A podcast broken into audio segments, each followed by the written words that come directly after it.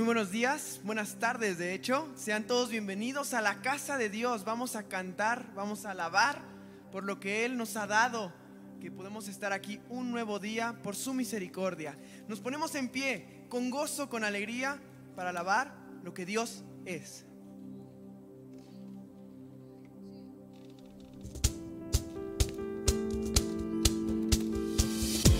La oscuridad se ilumina ver colores de perdón, cómo negar tu corazón que persigue mi interior. Todo parecía perdido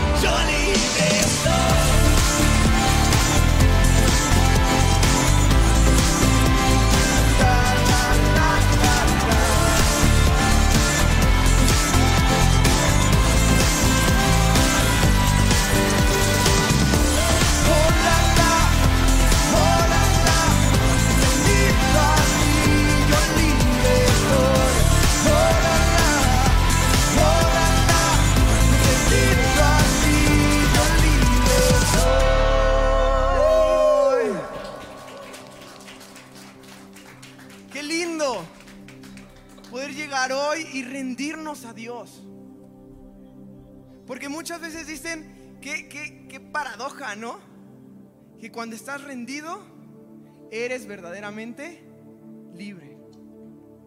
Qué paradoja que cuando eres esclavo de Dios, eres libre del pecado.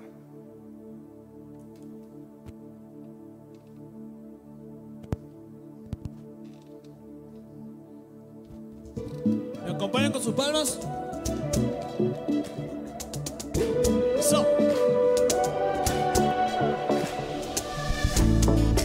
oscurece el miedo crece.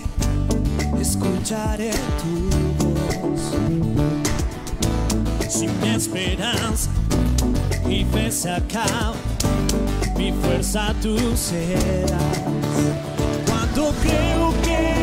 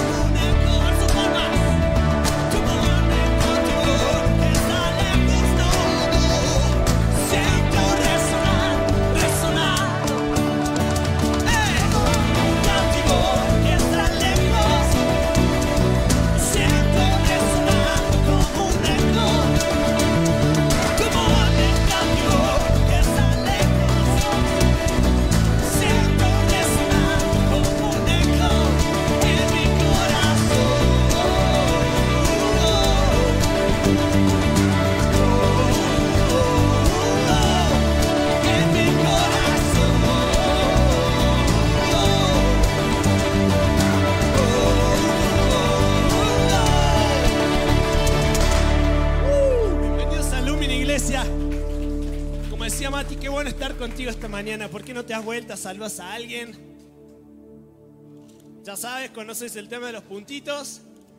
Pregúntale el nombre si no lo conoces, dale la bienvenida. Qué bueno estar contigo también que nos ves ahí de manera digital. Un tiempo para adorar, para conectarnos con Dios. Estamos en la mismísima presencia del Dios Santo, poderoso, inigualable, invencible. Y al ser consciente de eso, mi corazón se desborda, mi corazón se, se, se hace una pasita de uva así. Saber que estoy en esa presencia magnífica. Saber que estoy en esa presencia absoluta. En esa presencia donde de pronto tenían que hacer tantos ah, protocolos para venir, presentarse ante Dios, donde una sola persona tenía el privilegio de estar ahí, ministrar a Dios, servir a Dios. Y nosotros estamos ahí. ¿No es maravillosa la obra de Cristo? Es hermosa. Padre, toda tu misericordia en tu Hijo. Soy un vil pecador y por eso confieso con mi boca que necesito de mi Salvador Jesucristo. Él murió por mí, recurro a su sangre que paga las deudas de mi pecado. Y juntos decimos, Él intercambió su dignidad por mi indignidad, su falta de pecado por mi transgresión, su pureza por mi inmundicia, su sinceridad por mi engaño, su mansedumbre por mi orgullo, su fidelidad por mi traición, su amor por mi enemistad, su plenitud por mi vacío, su obediencia por mi falta de ley, su gloria por mi vergüenza, su devoción por mi extravío.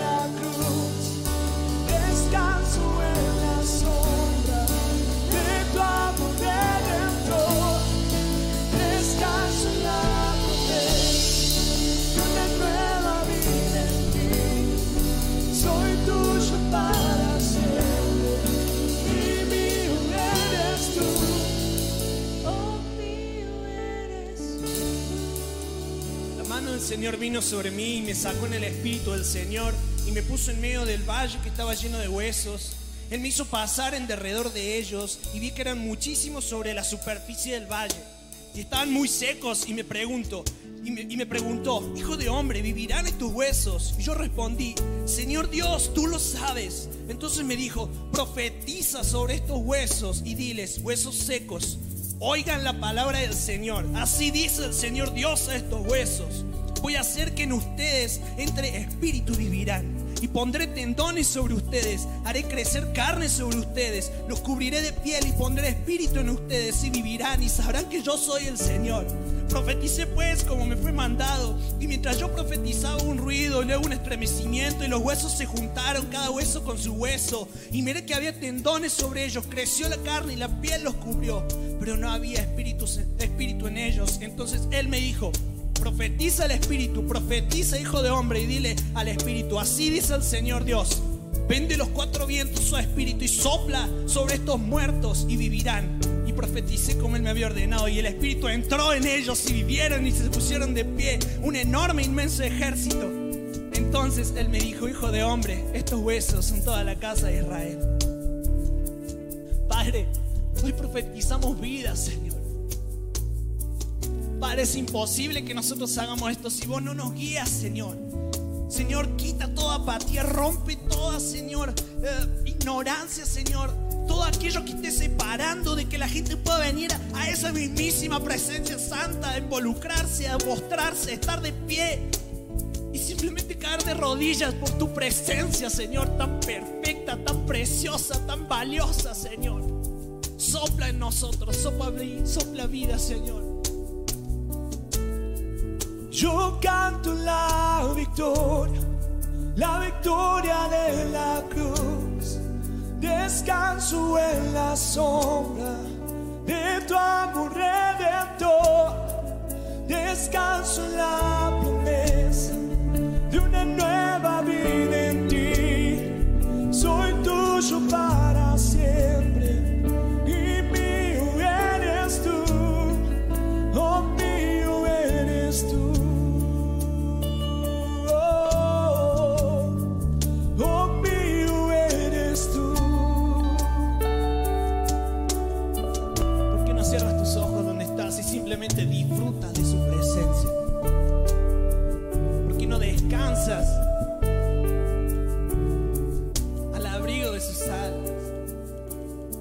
vienes a depositarte por completo en Él? Puede parecerte normal, ay sí, el tiempo de canciones, el tiempo donde alabamos. Este es un tiempo santo donde antes había que pagar un precio donde había derramamiento de sangre en la misma presencia de Dios. Y no creas que hoy es diferente porque simplemente no tenemos que presentar un cordero. Ese cordero ya fue presentado por este mismo día en el que hoy estamos. El cordero inmolado, el cordero perfecto hizo ese, sacrificio para que vos hoy estés aquí en su presencia. Decime, no vas a valorar esa presencia. Decime, no vas a estar postrado ante Él por lo que Él hizo, no por cómo tú vengas, no por lo que tú te creas, no por cómo tú te sientas. Simplemente porque Él lo hizo, Él pagó ese precio que vos no podías pagar porque necesitabas santidad y la santidad solamente la tenía Él.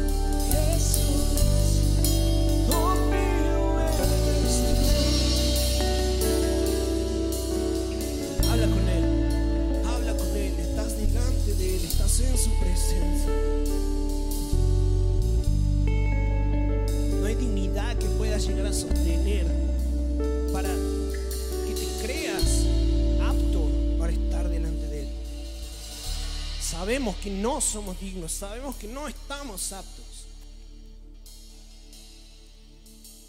Cuando nosotros fuimos infieles, Él permaneció fiel. Cuando abundó el pecado, sobreabundó la gracia. Motivos nos sobran para acercarnos. Tiene unos 10, 15 segundos para hablar con Él.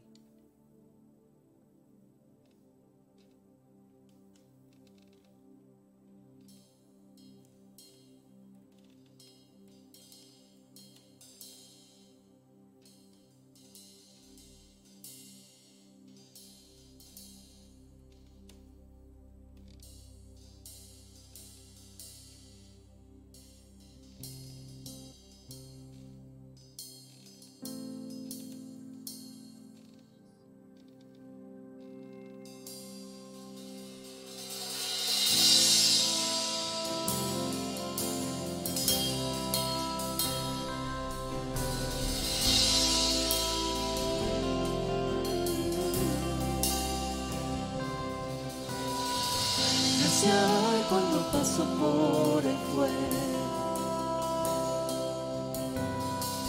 Abres camino donde no lo hay. Al recordar lo que un día fui, lo que un día fui, lo que recorrí.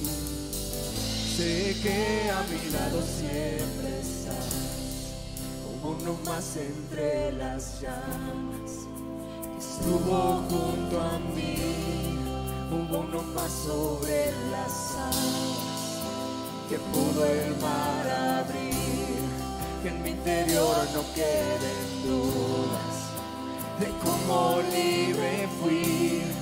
Hay una cruz que muestra el precio que Jesús pagó por mí. Hay uno más entre las llamas.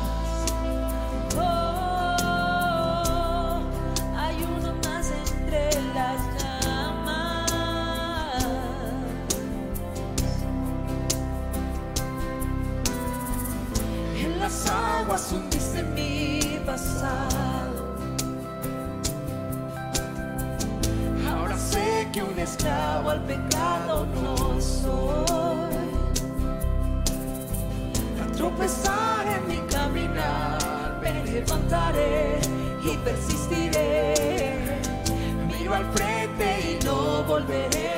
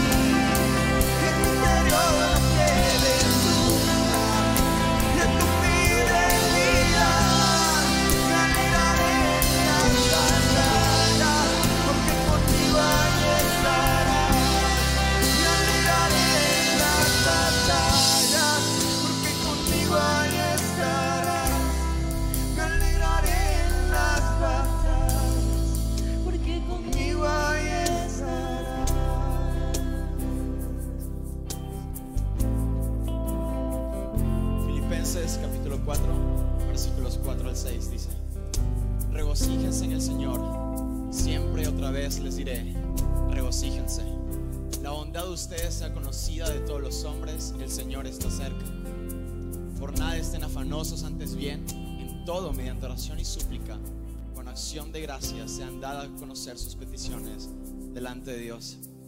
Pablo no escribe esto en un momento precisamente favorable de su vida, o en un momento que a la vista de los hombres puedan decir, qué buena temporada está pasando, lo escribe desde la cárcel. Lo escribió en un momento donde probablemente él pensaba que el desenlace de eso iba a ser su muerte. Y es en medio de esa situación donde él le dice, regocíjense. Porque el gozo del cristiano no está marcado por la situación presente en esta tierra, sino por la esperanza que tenemos en un futuro eterno con Cristo. Y es cuando tenemos ese corazón que podemos vivir vidas dependientes de Él. Porque conocemos el desenlace de nuestra historia, porque conocemos dónde está nuestra esperanza y porque conocemos a nuestro Padre. Sabemos que no importa la situación, podemos ir delante de Él a presentar nuestros afanes, nuestras preocupaciones, porque sabemos que Él nos sostiene, porque nuestras vidas están en sus manos. Y nada en esta tierra va a cambiar eso. Cuando venimos a dar nuestros diezmos y nuestras ofrendas, lo hacemos en dependencia a Él, confiando en que Él es el que nos provee y es Él el que nos ha sostenido hasta hoy, no nuestras fuerzas, no nuestras inteligencias, no, es Él. No importa cuál sea la situación por la que estamos pasando. Lo que sucede hoy en nuestras vidas es porque Él lo ve necesario para glorificar su nombre. Acompáñame a orar. Padre, te damos gracias. Porque sabemos que sin importar la situación, tú estás con nosotros.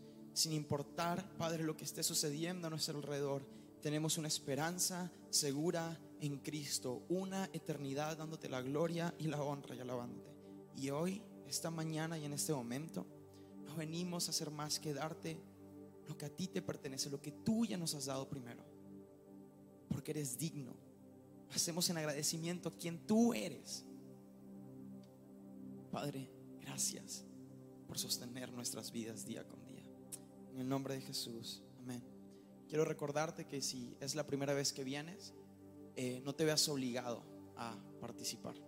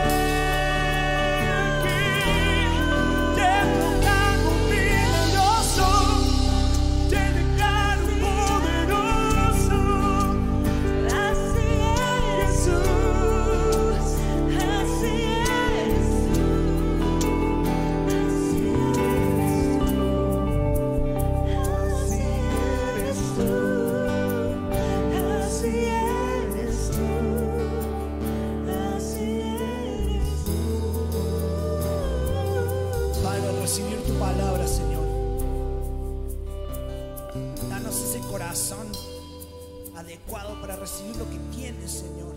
Quita la cera de nuestros oídos, quita las escamas de nuestros ojos para que podamos verte, para que podamos conocerte, Señor. Te amamos, Señor, te necesitamos. Antes de pasar al tiempo de predicación, de nuevo, tómate unos segundos para simplemente orar, para simplemente hablar con Él.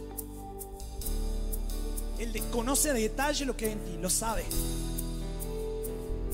Él no es ajeno a esto. Él no es ajeno a tu situación.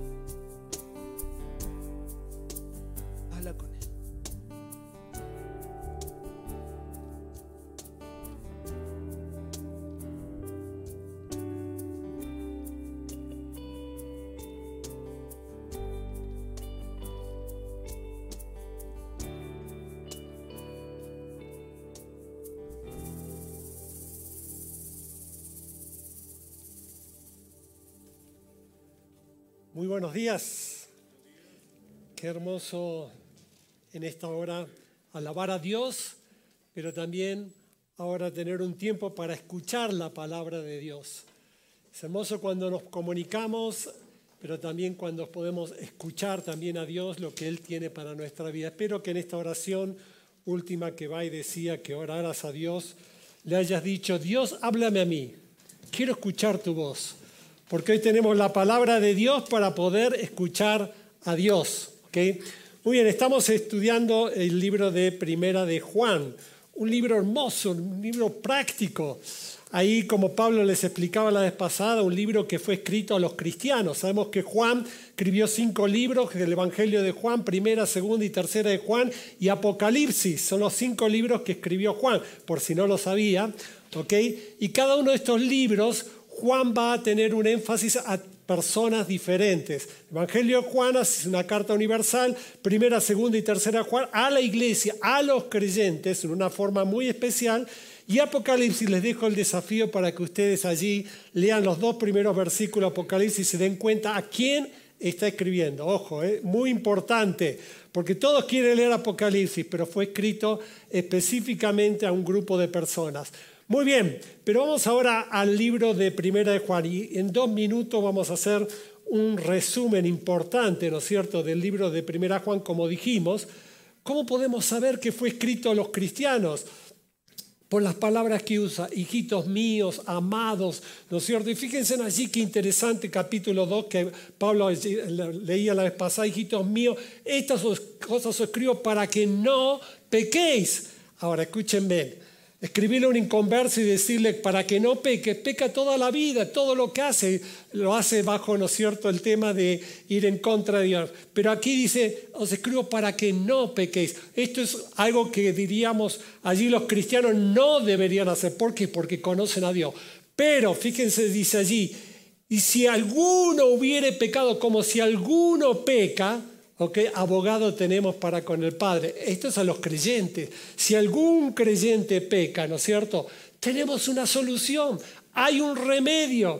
Y qué hermoso, ¿no es cierto? Lo que escuchábamos predicaciones anteriores, que allí está la confesión de nuestros pecados. Hermanos, la confesión es algo tan importante, tan importante. ¿Por qué? Porque Cristo allí, ¿no es cierto?, en el pasado murió para salvarnos. Pero en el presente, allí Cristo resucitó y está allí a la diestra de Dios Padre. ¿Para qué? Para ayudarnos cada vez que pecamos. Está como el abogado que va a librarnos de nuestra culpa si nosotros confesamos nuestros pecados. Ahora, hermano, quiero decirle así, ya pasamos al texto que nos toca. Si confesamos nuestro pecado, a veces me hago una pregunta cuando llego a la noche, pongo mi cabeza sobre la almohada y digo, ¿no tienes nada que decirle a Dios que fallaste? Y ahí me doy cuenta, hermanos, que muchas cosas. Y saben, hermanos, si hay algo que tenemos que practicar es la confesión, porque eso nos lleva a volver a estar en una relación con Dios. Si no confesamos, o sea, vamos a vivir con nuestros pecados. Y eso no nos deja tener una relación con Dios porque Dios es luz, ¿ok? Y no tiene comunión con las tinieblas. Pero bueno, hermanos, ojalá el desafío sea para cada día saber que si pecó 10, 15, 20 veces, 10, 15, 20 veces, hay que practicar la confesión, porque es el remedio de Dios para nuestra vida. Wow, uno está enfermo y si está enfermo sabe que necesita un remedio, ¿no es cierto? Y el remedio para nuestro pecado es Cristo y es la confesión, para que Él nos libre y nos perdone de todos nuestros pecados. Juan 1.9, allí en el mismo libro, si confesamos nuestros pecados, Él es fiel y justo para perdonarnos y limpiarnos de toda maldad, hermano. Qué hermoso. Pero vamos ahora allí al texto que nos toca o que allí me dieron para poder compartir en esta mañana. Y vamos allí al Evangelio de Primera de Juan, allí capítulo 7 al 17. Eh, son 10 versículos, ¿no? Y allí leyendo esto.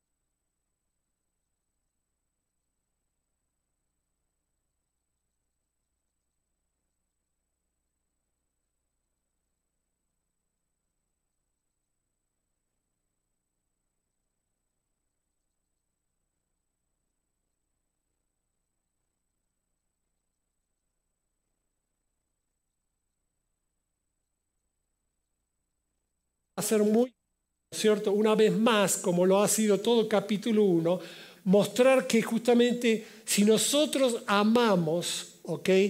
A nuestro prójimo, estamos librándonos de uno de los peores pecados que nosotros cometemos. Ahora, si yo te pregunto en esta mañana, ¿cuál es el peor pecado? Juan va a marcarlo bien claro. Y es el pecado, algunos podrían pensar, bueno, el adulterio o esto, aquello, el otro, mira, no, es el pecado de la hipocresía.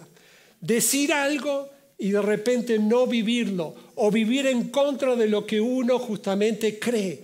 Fíjate qué interesante capítulo 1, ¿no es cierto? Cómo Juan va a querer a los cristianos agarrar y mostrarles la verdad y ponerles el desafío de que caminen en la verdad, ¿ok? Para no ser hipócritas, para no vivir una vida que se contradiga a lo que ellos justamente están allí viviendo.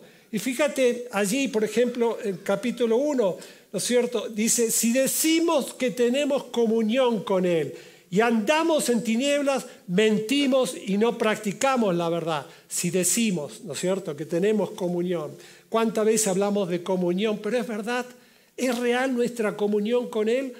Ahora, fíjate qué interesante, versículo 7, 8. Si decimos que no tenemos pecado, nos engañamos a nosotros mismos y la verdad no está en nosotros, ¿ok? Versículo 10. Si decimos que no hemos pecado, le hacemos a Él mentiroso, ¿ok? Fíjate lo que dice el versículo 2.5. Perdón, 2.4. El que dice yo le conozco y no guarda su mandamiento, el tal es un mentiroso. ¿De qué está hablando? De lo que es la hipocresía, ¿no es cierto? De lo que muchas veces como cristianos pasa en nuestra vida. Vamos diciendo muchas cosas, ¿no es cierto? De una comunión con Dios, pero ¿sabes algo? Dios es luz. Y no puede tener comunión con las tinieblas. ¿Es verdad que estás en comunión con Él? ¿Ok? Decimos que no tenemos pecado. ¿Ok? Decimos que no hemos pecado. Entonces, si Dios dice que es pecado y yo digo no he pecado, le estoy haciendo al mentiroso y estoy viviendo en lo que es el engaño. O sea, allí teniendo quizás una máscara muy linda, ¿no es cierto?, con la cual vengo a la iglesia, me siento, canto y alabo y hago muchas cosas, pero sabes, la realidad puede ser que en mi vida haya mucha hipocresía. ¿Por qué? Porque digo, ¿ok? Pero no es real. Y eso es lo que Juan justamente a través de que, diciendo el que dice, el que dice, si decimos, y aquí una vez más, ¿no es cierto?, en nuestro pasaje que estamos leyendo, fíjense en el versículo 9, el que dice que está en la luz y aborrece a su hermano, está todavía en tinieblas, ¿ok? Está todavía en tinieblas. El amor es muy importante, hermanos, hacia nuestro prójimo, hacia nuestros hermanos. O sea, tenemos que quitar todo tipo de conflicto, de, de, rechazo, ¿no es cierto?, de amargura, de odio. ¿Por qué? Porque no podemos estar, en primer lugar, fíjense tres cosas que aquí justamente dice la palabra de Dios. No podemos estar, estamos en tinieblas si no practicamos este amor, si no obedecemos a este amor.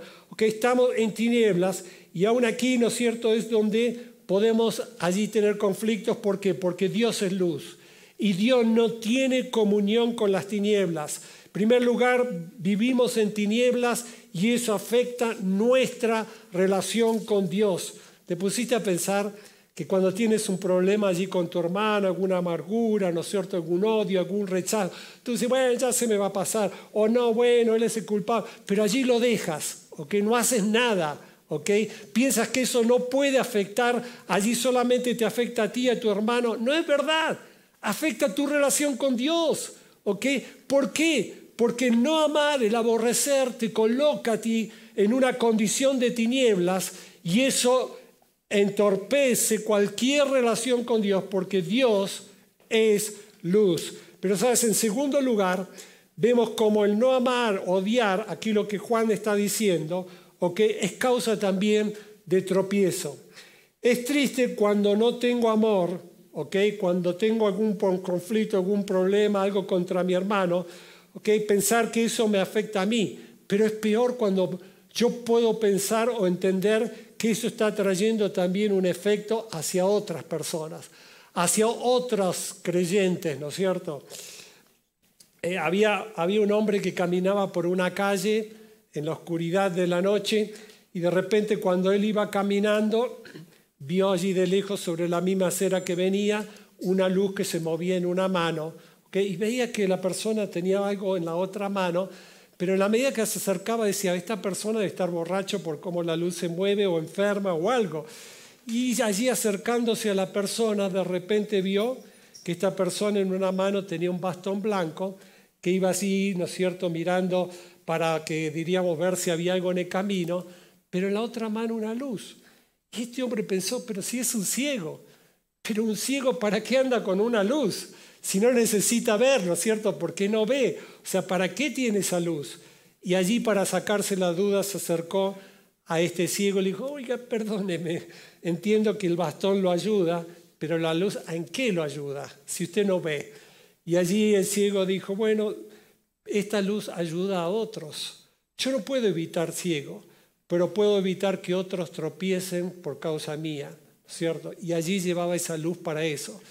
Y sabes, hermano, qué triste que es cuando de repente, ¿no es cierto?, por causa de nuestro pecado somos de tropiezo a otro, afectamos la vida de otros. Pero en tercer lugar, allí Pablo, perdón, Juan es muy claro también allí mostrando que el que no ama y odia estorba todo lo que es su crecimiento espiritual. Fíjate allí lo que dice el versículo 11, pero el que aborrece a su hermano está en tinieblas, o sea, se afecta en su relación con Dios, anda en tinieblas, hace tropezar a otros y no sabe a dónde va, porque las tinieblas le han cegado los ojos, no sabe a dónde va, o sea, está ciego. Y eso afecta cualquier tipo de relación a crecer, a poder seguir avanzando en las cosas de Dios. Primer, primeros versículos, primera parte, vemos, ¿no es cierto?, la importancia de lo que Juan justamente está desafiándonos a obedecer. Obedecer que el supremo mandamiento que Dios estableció, que nos podamos amar unos a otros. ¿Ok? ¿Por qué? Porque esto si no va a afectar nuestra relación con Dios, nuestra relación con los demás y nuestro crecimiento espiritual.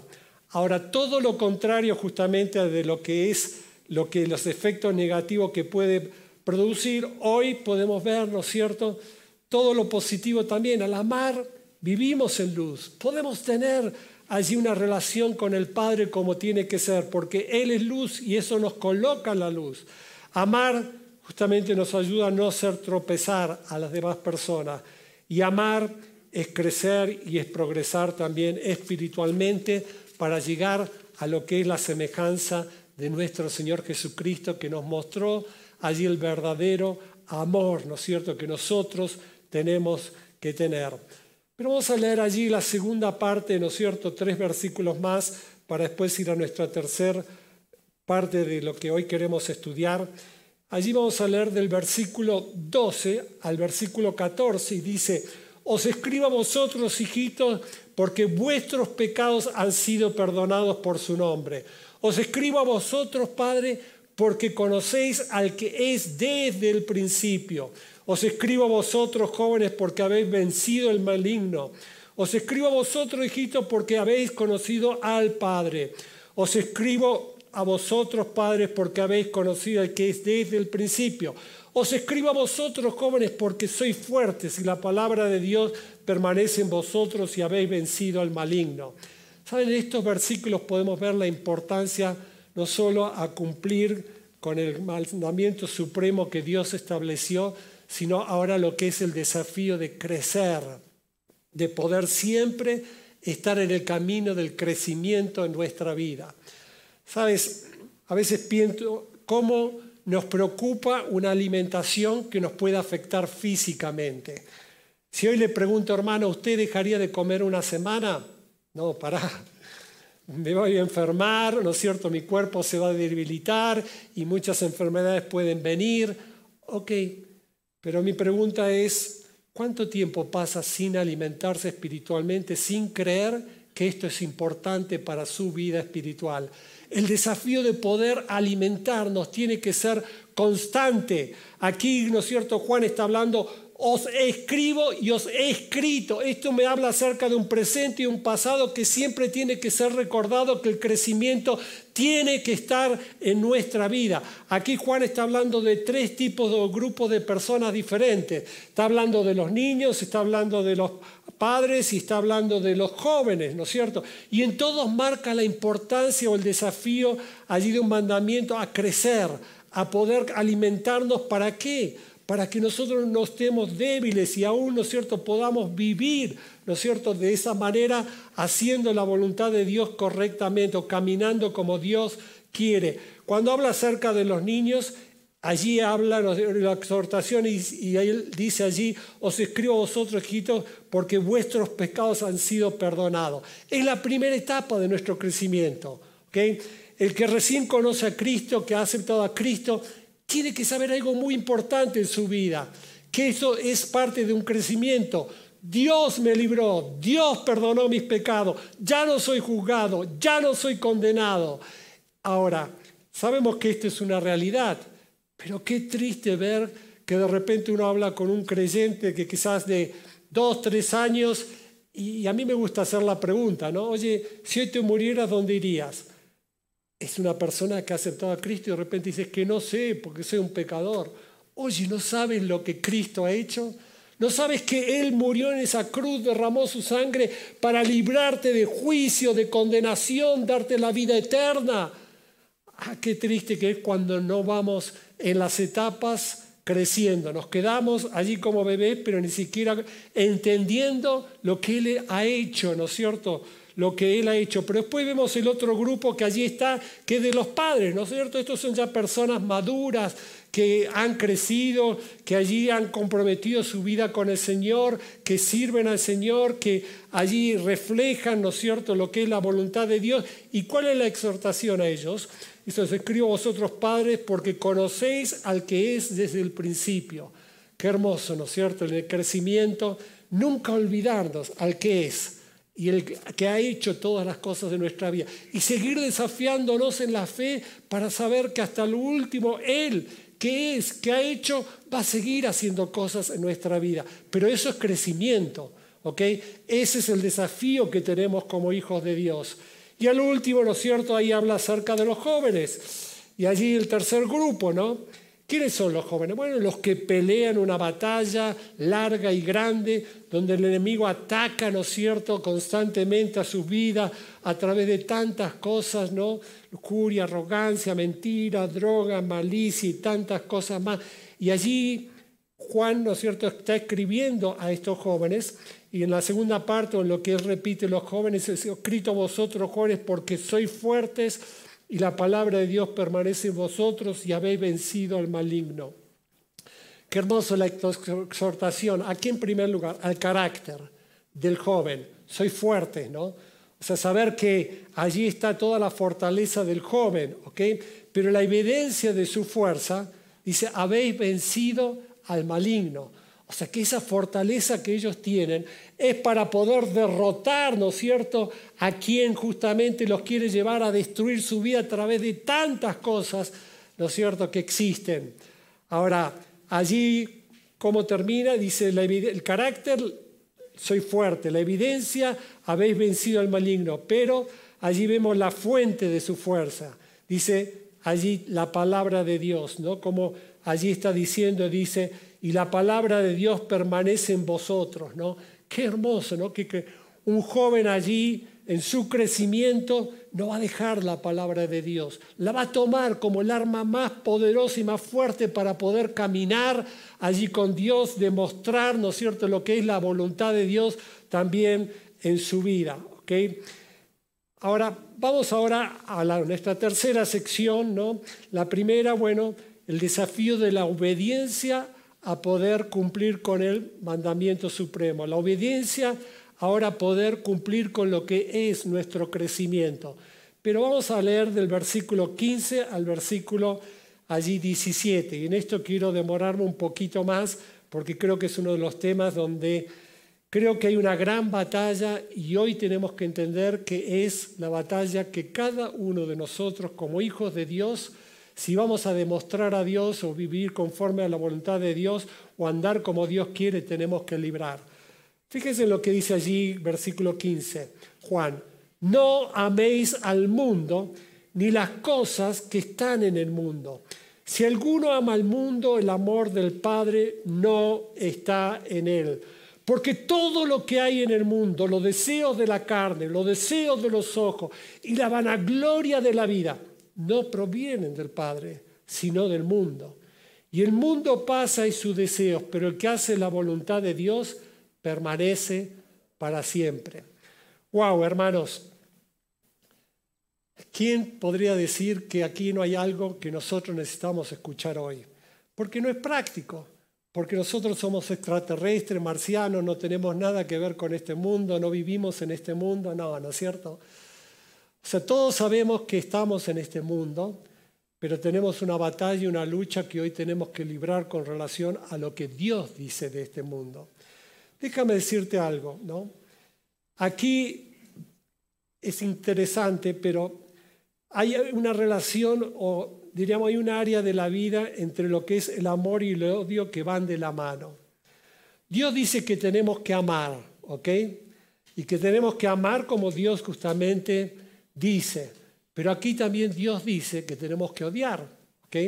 Y que tenemos que rechazar lo que Dios justamente no ama. Y ese tiene que ser nuestro desafío, a no ir en contra de Dios. No solo en no amar a mi prójimo, sino en amar lo que Dios justamente no ama, ¿ok? Lo que Dios no ama. Ahora déjame ilustrarte esta relación entre lo que es el amor y el odio, ¿no? Cómo van ilustrados de la mano. O sea, había una, una, escuela que decidió hacer allí una visita a un hospital para los niños de allí la primaria, mostrarles el funcionamiento, ¿no es cierto?, y la gente de un hospital. Y allí hicieron todo el recorrido, los niños todos observando, mirando a los doctores, a las enfermeras, viendo cómo funcionaba. Y cuando allí terminó todo el tour, una de las enfermeras que fuera como guía, los juntó a los niños en una sala y dijo, bueno, niños, ¿les gustó? Sí, bueno. Y bueno, niños, ¿alguno de ustedes vio algo, les gustó algo? Es un tiempito para que puedan preguntar. Y hay una niña dijo, sí, bueno, a mí me llamó la atención algo y me gustaría saber por qué. Me dice, cuando cada vez que recorríamos y veíamos un doctor o veíamos una enfermera o veíamos a alguien caminando por el hospital, veía que se acercaban a un lavabo, que se lavaban las manos y seguían. ¿Y por qué lo hacen eso? Bueno, si hoy hablamos de pandemia, todos sabemos por qué lo hacen, ¿no? Este, pero allí la niña hizo esta pregunta y la respuesta de esta enfermera, ¿no es cierto?, que les llevó a hacer el tour, dijo, te voy a dar dos razones. Una, porque amamos la salud. Y dos, porque odiamos a los gérmenes. Allí está, ¿no es cierto?, la relación entre lo que es, ¿no cierto?, amor y odio, ¿no cierto? O sea, o, rechazo, ¿no cierto?, a lo que uno pueda llegar a amar. Si un esposo ama a su esposa, ¿ok?, la va a cuidar, pero aún va a ir en contra y va a rechazar todo lo que pueda afectarle a su esposa, porque la ama, ¿ok? Porque la ama. Y la Biblia es claro en esto. Fíjese lo que dice el Salmo 97, 10. Allí si lo pueden poner, es un versículo que me encanta en relación a este paralelo, ¿no? Dice, los que amáis a Jehová, ¿qué dice? No escucho. Aborreced el mal. Los que amáis a Jehová, aborreced el mal, ¿ok? Aborreced el mal. Romanos capítulo 12, versículo 9 también, ahí sí lo tenemos. Allí es interesante también como en el Nuevo Testamento, allí Pablo dice, el amor sea sin fingimiento, aborreced lo, vano, lo malo y seguid lo bueno. Pero qué interesante, el amor sea sin fingimiento. Y allí dice, ¿no es cierto? ¿Qué dice? Seguid, aborreced lo malo y seguid lo bueno. ¿Se dan cuenta el contraste, no? e importante. Y aquí está el contraste que veníamos hablando. Debemos amar a nuestros hermanos, pero debemos también odiar lo que nos afecta a nosotros como cristianos y a nuestros hermanos, y que es justamente el mundo, ¿ok? Es el mundo. Ahora, alguno quizás podría pensar, ¿no es cierto?, de dos versículos de la Biblia y a veces pensamos que podrían estar relacionados en una contradicción. Juan 3:16 que dice, porque de tal manera amó Dios al mundo que ha dado su Hijo unigénito para que, perdón, para que todo aquel que le cree no se pierda, mas tenga vida eterna. Y no hay contradicción acá de repente cuando Juan dice, no améis al mundo, pero tú me podrías decir, "Eh, pero Dios dijo que de tal manera amó Dios al mundo. Y acá dice, no améis al mundo. Parecería que existe una contradicción, ¿no? Pero no se preocupen, en la Biblia no hay contradicción, ¿ok? Solo es cuestión de interpretación.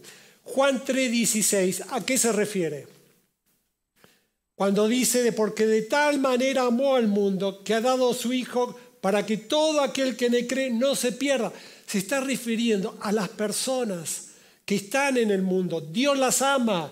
No está hablando de lo que es el mundo o un sistema. Está hablando de personas que Dios amó al mundo, pero las personas que están en el mundo para que no se pierdan.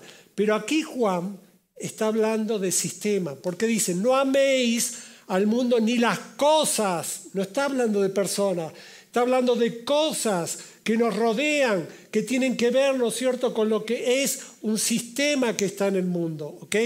Por esa razón no hay contradicción. Pero déjame para poquito avanzar ahora en esta mañana, porque el tiempo corre, ¿ok? Hablarte para terminar de tres cosas que aquí, mira, yo no las estoy inventando, pues están acá.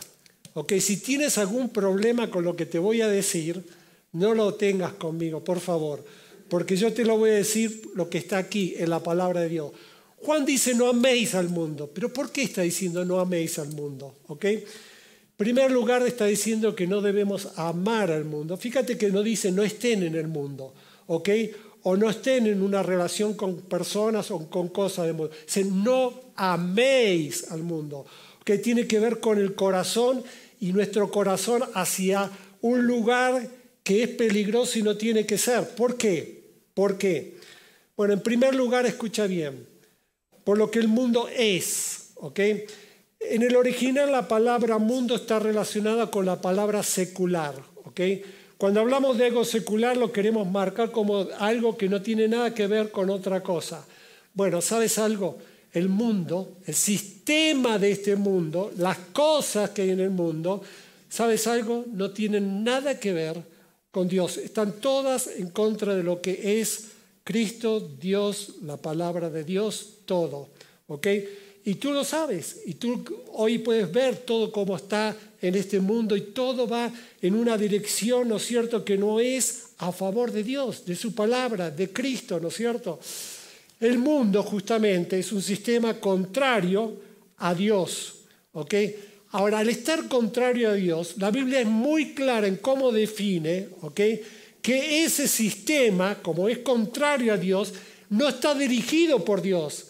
Que aquí vemos la palabra de Dios que dice que no provienen del Padre. Dice, todo lo que hay en el mundo, los deseos de la carne, los deseos de los ojos, la vanagloria de la vida, no provienen del Padre. O sea que no, si no proviene del Padre, ¿de quién proviene? Fíjate lo que dice Juan capítulo 5, versículo 19. Si sabemos que somos de Dios, ¿ok? Lo tenemos ahí, 5, 19. Si sabemos que somos de Dios y el mundo entero está bajo el maligno, ¿ok? Ahora fíjate cómo aquí marca dos cosas, Juan. Nosotros somos de Dios, ¿ok? Somos hijos de Dios. Pertenecemos a un mundo que es espiritual, ¿ok? Pero hay otro mundo, ¿ok? ¿Cuál es el otro mundo? Es el sistema, ¿ok? Que está controlado y dirigido por quién. Dice, el mundo entero está bajo quién? El maligno. A ver, no escucho. El mundo entero está bajo el maligno. El maligno. Ahora, hermano, ¿por qué no debemos armar el mundo? Por lo que el mundo es y por quién dirige el mundo, ¿no? ¿Quién controla todo este sistema? ¿ok? Ahora, no solo aquí en la palabra de Dios, por eso dije, quiero leer la palabra de Dios, ¿no? Porque en esto, ah, mira qué mundano, y establezco cosas que no tienen nada que ver, ¿no? Mira, es mundano porque no viene con falda y viene con pantalón la mujer, nada que ver, ¿ok? Estaba hablando de mundo en cuanto a un sistema y cosas que vienen directamente del enemigo, de Satanás. ¿ok? Ahora, Juan capítulo, en el Evangelio de Juan también vemos cómo allí está establecido en Juan capítulo 12, versículo 31, en Juan capítulo 14, versículo 30, no sé si los tenemos allí, pero Juan 12, 31 habla acerca que este es el príncipe de este mundo, el que, fíjense, ahora el juicio de este mundo, ahora el príncipe de este mundo será echado afuera, príncipe, ¿ok? Sobre este mundo. Hay alguien que dirige este mundo y ese es Satanás, ¿ok? Versículo capítulo 14, versículo 30, ¿ok? Fíjense en aún la relación de este, el príncipe de este mundo con Dios, ¿no? 14, 30, lo tenemos allí. Este, dice, no hablaré ya mucho con vosotros porque viene el príncipe de este mundo y él nada tiene en mí, ¿ok? Nada tiene en mí. O sea que Satanás no tiene nada que ver con justamente Dios, ¿ok? Son dos pueblos, pueblos completamente opuestos, ¿no es cierto? Ahora, algunos dirían, bueno, pero estoy en el mundo y está bien el Satanás, ¿no es cierto? Y, el que gobierna y controla este sistema, ¿cómo puedo sobrevivir en este mundo? Bueno, sabes, es interesante que nosotros no somos de este mundo, como dice también Juan, pero en esta hora nosotros tenemos que entender que si esta no es nuestra hábitat, porque nuestra ciudadanía está en los cielos, ¿no es cierto? Nosotros sabemos que nosotros estamos con una ciudadanía que es espiritual y no la de este mundo, nosotros tenemos que tener cuidado. Dios no nos ha abandonado, Dios sabe que estamos en este mundo. Y nosotros lo que necesitamos es que si esta no es nuestra hábitat, porque este mundo está contaminado, no nos deja respirar, estar buscando el equipamiento de Dios para poder estar en este mundo. ¿Cuál es? Si yo hoy decido y digo, bueno, ¿saben qué? Quiero tirarme al mar, quiero estar tres metros debajo del mar y yo no quiero llevar ningún equipo, quiero estar una hora debajo del mar. ¿Puedo? No, me voy a morir, ¿no es cierto? No soy un pez, mi hábitat no es el mar. Pero ¿qué necesito? Equipo. Si yo tomo un tanque de oxígeno, puedo estar una hora, dos horas, puedo nadar debajo del agua, porque justamente yo busco el equipo necesario para poder vivir. Saben, hermanos, el desafío pensando que Satanás es el príncipe de este mundo, que el mundo entero está bajo el maligno y que yo tengo que estar en este mundo, saben, el desafío es estar equipados para poder hacerle frente a lo que es este mundo. La oración, la palabra de Dios, poder vivir en la relación y la comunión con los hermanos. Eso me fortalece, eso es mi equipo que justamente me va a ayudar a poder vivir en este mundo que no es, ¿no es cierto?, el mundo en el que justamente, bueno, yo voy a vivir para toda la eternidad, sino es ahora, ¿no es cierto? Ahora, vamos a seguir rápidamente, ¿ok?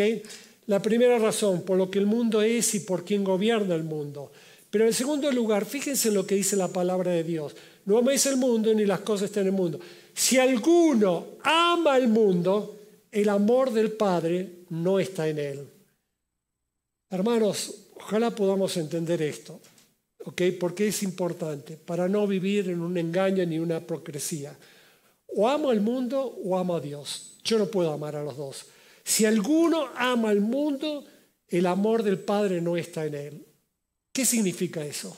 Que yo no puedo vivir, ¿no es cierto?, de dos maneras. Hoy estar domingo aquí en la iglesia alabando a Dios y todo, y el día sábado estuve en un antro, ¿no es cierto?, fumando, estuve con mujeres que no debía, ¿no es cierto?, hablando palabras que no debía, no puedo, ¿ok? Si alguno ama al mundo, el amor del Padre no está en él, ¿ok? Sabes, es tan claro, la Biblia dice que no se puede servir a dos señores. Santiago capítulo 4 dice, oh almas adúlteras, ¿no sabéis que la amistad con el mundo es enemistad con Dios? Cualquiera que se constituye amigo del mundo se constituye enemigo de Dios. Me encanta esa primera palabra que dice, oh almas adúlteras. El Señor te salvó, ¿ok? Pero Él te rescató, te sacó de la basura, te sacó del mundo, para que ahora estés comprometido con Él, ¿ok? Y no seas infiel a Él. Que si tú te casaste, tú haces un compromiso para no mirar a otra mujer, para no estar haciendo, ¿no es cierto?, cosas que no debes con ninguna otra mujer. Tu compromiso es para ser fiel a esa mujer con la que te casaste. Cuando tú rompes eso, eso es adulterio, ¿ok? Y me encanta aquí cuando dice cualquiera que quiera ser amigo del mundo es enemigo de Dios. Ahora, tú podrías romper tu compromiso con tu mujer, adulterar y pensar que tu amistad con, ella, con tu mujer va a ser la mejor. No, eres un enemigo de tu mujer, ¿ok? Porque rompiste, ¿ok? Aquel pacto, ¿no es cierto? Aquel compromiso. O sea, la palabra de Dios es clara, hermanos. El problema somos nosotros. Cómo luchamos y cómo no nos vamos dando cuenta, ¿no es cierto?, lo que Dios justamente ha establecido en su palabra, en el andar que hoy nosotros tenemos que tener delante de Dios. Entonces, hermanos, si alguno ama al mundo, por lo que el mundo hace, ¿no es cierto?, tenemos que agarrar y no amarlo. El mundo nos va a hacer que no podamos amar a Dios. Hermano, ¿me escuchó? Si yo amo al mundo, no puedo amar a Dios. Dice, si alguno ama al mundo, el amor del Padre no está en él. No lo digo yo, lo dice la palabra de Dios, ¿no es cierto? Pero allí, hermanos, vamos corriendo el último punto que creo que es muy importante. Ahora tuviésemos mucho más tiempo para poder aún ilustrar, pero vemos aquí, ¿no es cierto? La tercera verdad, dice allí, perdón, dice el versículo 16, porque todo lo que en el mundo, lo deseo los ojos, lo deseo la carne, la vanagloria, no proviene del Padre, sino del mundo. Por eso no lo debemos amar, que por lo que hace y por la separación que hay. Pero el versículo 17 dice, y el mundo pasa y sus deseos, pero el que hace la voluntad de Dios permanece para siempre. ¡Wow! Me encanta. La tercera razón es por lo que es el destino del mundo. Escucha bien, el mundo pasa, ¿ok? Es posible que con esta declaración o lo que aquí dice la Biblia, muchos la nieguen, ¿ok? O allí, ¿no es cierto?, no quieran estar de acuerdo porque confían que el mundo en que vivimos, su sistema está, es tan permanente como cualquier otra cosa. No. Dice, el mundo pasa, ¿ok? El mundo no es permanente, ¿ok? El mundo no es permanente. Ahora, pensando en esto, ¿no es cierto? Como hijos de Dios, hacer raíces con este mundo y pensar que aquí está todo, qué triste, cuando realmente no está aquí lo mejor. Lo mejor está allí. Dice, el mundo pasa y sus deseos. O sea, todas las cosas atractivas de este mundo, ¿no es cierto?, que hoy nos asombran y nos deslumbran, van a pasar, se van a acabar, van a dejar de ser, ¿no es cierto? Nosotros en este mundo somos peregrinos y forasteros, no tenemos que hacer raíces en algo que va a dejar de ser, va a dejar de ser. Ahora, Juan está contrastando aquí dos clases de vida. La presente, este mundo que es solo presente, ¿ok? Y la eterna. Fíjate, dice, el mundo pasa y sucede, pero el que hace la voluntad de Dios permanece para siempre. Una persona mundana vive para los placeres de la carne, los deseos de los ojos, la vanagloria de la vida. Pero el creyente consagrado, escúchame bien, vive para hacer la voluntad de Dios, ¿ok? Que tiene valores eternos. Todo hijo de Dios debe decidir. Hoy, en esta mañana, tú tienes que decidir si vas a vivir para este mundo presente o para hacer la voluntad de Dios que permanece para siempre. ¡Wow! Qué gran desafío, ¿no es cierto? Una decisión, pero que tenemos que tomarla, ¿ok? No podemos estar en el medio, ¿ok? En el medio no sirve, ¿ok? Si vamos a vivir para el presente o para hacer la voluntad de Dios que permanece para siempre. ¿Sabes? Jesús ilustró esto, esta decisión hablando acerca de los dos hombres que construían. Uno sobre la arena, el otro sobre la roca. El que construyó sobre la arena, la casa se le cayó, se destruyó todo, no permaneció nada. El que construyó sobre la roca vinieron los vientos, las tormentas y todo, y allí su casa permaneció. Una decisión sobre qué estamos construyendo, sobre qué vamos a construir nuestra vida. ¿ok? También el apóstol Pablo allí en Corintios dice que con los materiales que podamos construir vamos a ser juzgados. Pueden ser oro, plata preciosas o piedra que permanecen, o puede ser heno, madera o jaraja que se destruyen. Y dice que la obra de cada uno va a ser allí revelada para recibir recompensas. Hermano, si entregas tu vida a este mundo pensando solo en lo presente, perdóname, pero eres un mal inversionista. Sabes, perdóname, pero vas a perder todo. ¿Ok? ¿Por qué no trabajar y vivir para lo que es eterno? Resumen. El creyente está en el mundo físicamente. ¿ok? Dice Juan capítulo 17. Ojalá lo puedas leer tranquilo allí en tu casa. Habla toda de la relación del creyente, ¿no? Y ahí Jesús está orando y hablando. Dice, estos están en el mundo. Tenemos que estar en el mundo. Aunque todo sea contrario, tenemos que estar. Algunos dicen, ah, me voy a ir a un monasterio, me voy a ir para, porque el mundo este me afecta, todo está mal, mejor me voy a la punta del cerro y vivo con los monjes y allí nada me va a afectar. ¿Sabes qué? Tenemos que estar en el mundo. Es, es- es ridículo, ¿no? Pensar, Dios nos tiene en el mundo, estamos en el mundo, ¿ok? Pero no es del mundo espiritualmente. Ahora, Dios nos ha quitado de este mundo con un propósito. La Biblia dice que estamos en el mundo, pero que no somos de este mundo espiritualmente, ¿ok? No somos de este mundo.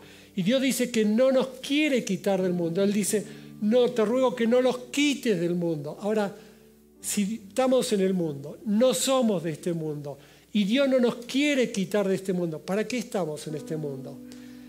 Ojalá capítulo 16, ok, perdón, capítulo 17, versículo 18, ahí está el secreto. El creyente está en este mundo para a través de ser luz poder hacer que otros conozcan la salvación, conozcan a Cristo Jesús como el único Salvador. ¿Por qué no vives con propósito en este mundo? ¿Por qué no te entregas al propósito de Dios en este mundo? Porque es allí donde vas a vivir para la eternidad. La palabra es eterna, las almas son eternas. No te entregues a lo que se va a destruir, a lo que no va a quedar, a lo que va a dejar de ser. Ahora escucha lo último. El mundo, el, mundo está en el creyente por medio de su corazón. ¿Escuchaste?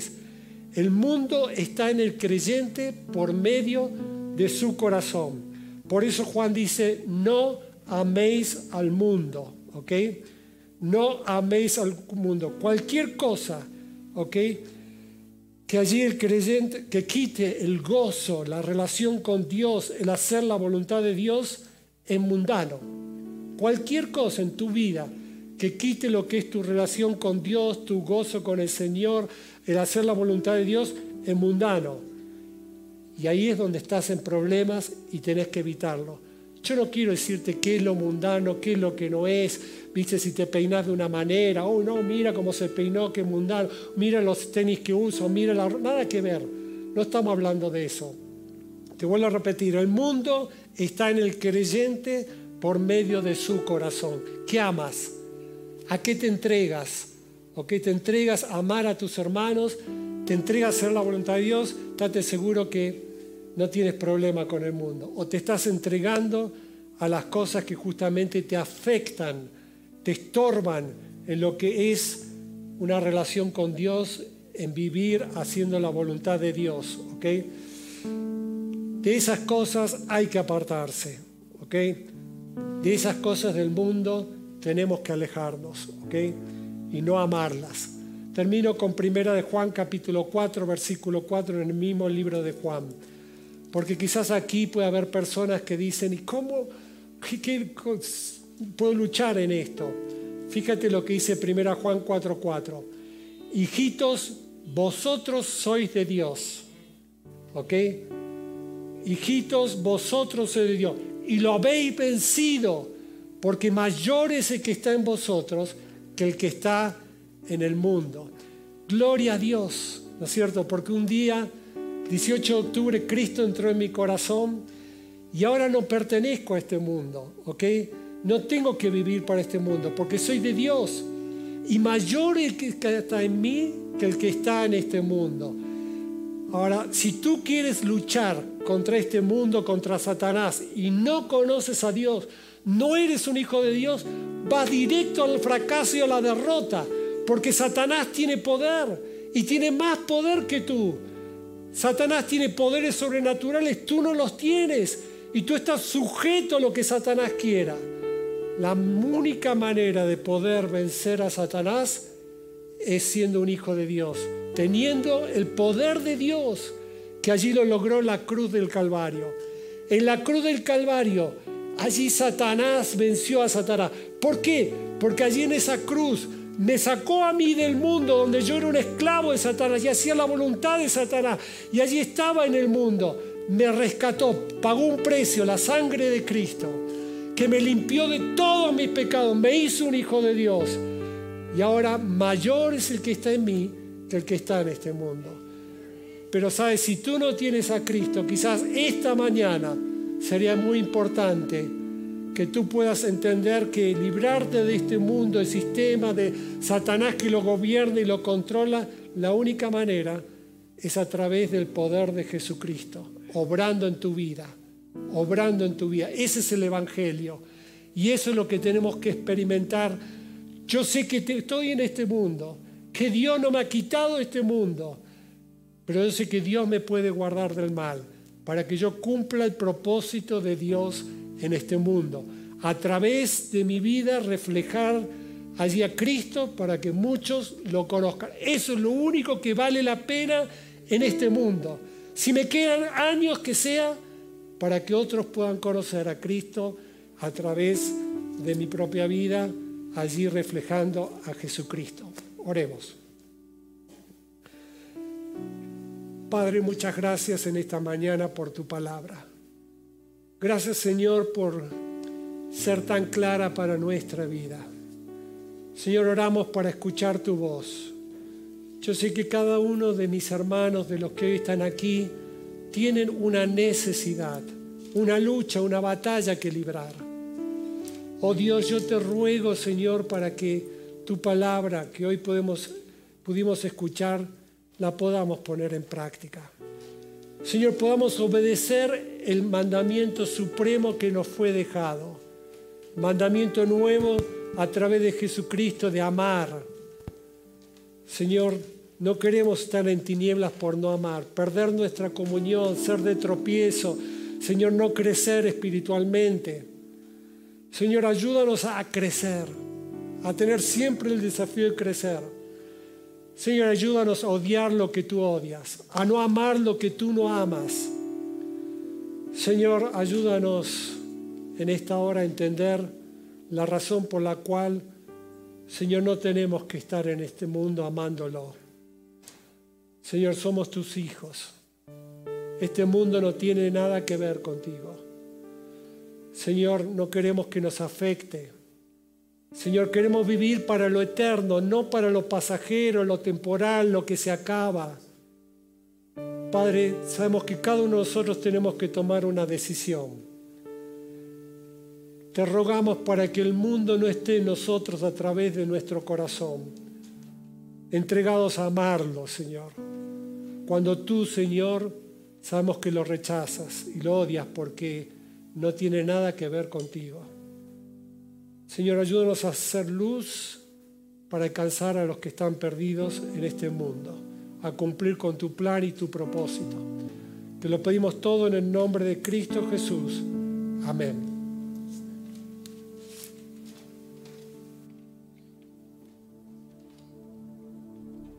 Te invito a que te pongas de pie. Vamos a seguir cantando.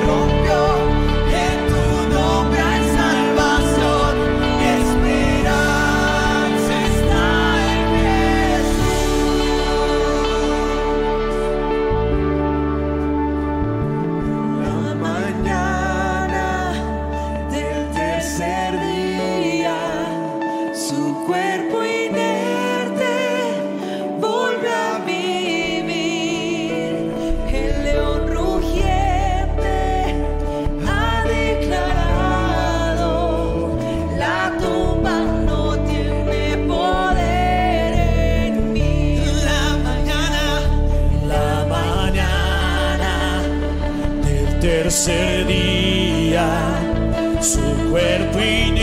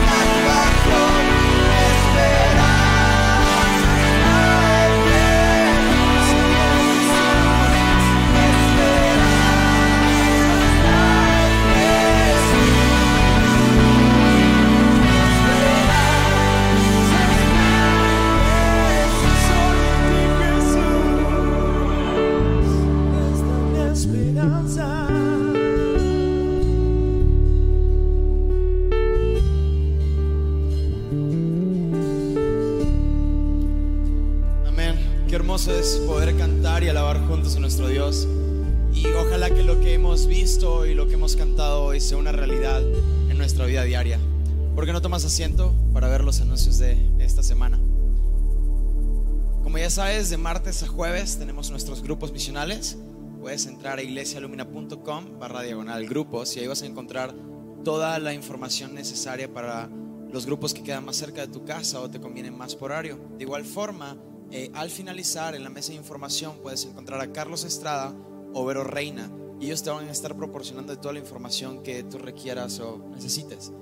El viernes a las 7 pm vamos a tener jóvenes y también adolescentes al mismo tiempo.